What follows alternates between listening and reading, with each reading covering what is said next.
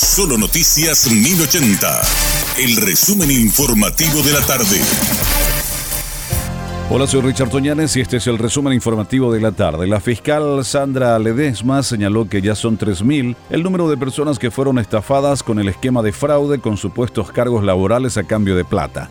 La misma indicó que el fraude dejó de ser un episodio focalizado solo en el IPS para pasar a ser un caso mucho más extendido de lo que se pensaba inicialmente. Ledesma explicó el caso de la previsional se suman también ahora la entidad binacional Yaceneta, el Ministerio de Agricultura y Ganadería y el Ministerio de Salud, los sitios en donde los estafadores desplegaron sus engaños. Pacientes que acudieron hasta el Hospital General de Luque denunciaron a través de las redes sociales la pésima atención que recibieron en el centro médico. Falta de médicos, largas horas de esperas y extensas filas son algunos de los padecimientos que enfrentan los pacientes que deben acudir a dicho hospital. El viceministro de Salud, Miguel Olmedo, acudió hasta el centro médico este miércoles y luego anunció nuevas medidas para tratar de subsanar la mala atención. Felipe González, director del INERAN, dijo estar dolido por lo ocurrido con una paciente de UTI que fue golpeada por un pedazo de cielo raso que se desprendió y cayó. Detalló que lo que cayó es parte del revoque del techo del año 1945 cuando fue inaugurado el hospital de referencia. Por otro lado, señaló que el presupuesto asignado al INERAN no alcanza para las reparaciones, ya que la mayor parte va para el pago de salarios al Ministerio de Salud.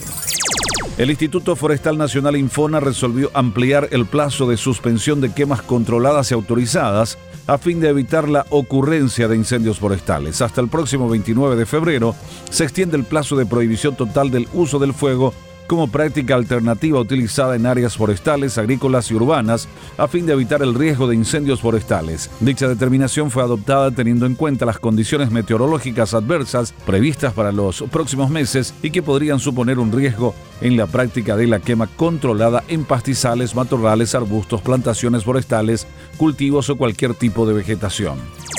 En el hospital pediátrico, seis niños están a la espera de un donante para seguir viviendo. El director del Hospital Niños de Acostañú, Héctor Castro, explicó que de los seis niños, tres están internados en la unidad de terapia intensiva, en tanto que dos están conectados a la bomba que funciona como corazón y ayuda a prolongar la vida de estos pequeños mientras que aparece un donante. Castro sostuvo que el proceso de donación de órganos se realiza a través del Instituto Nacional de Ablación y Trasplante, la cual impulsa campañas de concienciación.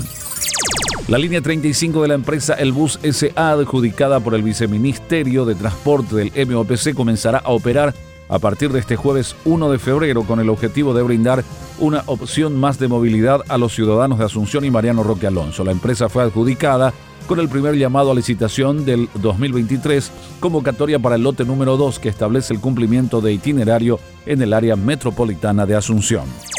Este fue nuestro resumen informativo, te esperamos en una próxima entrega. La información del día aquí, en Solo Noticias 1080.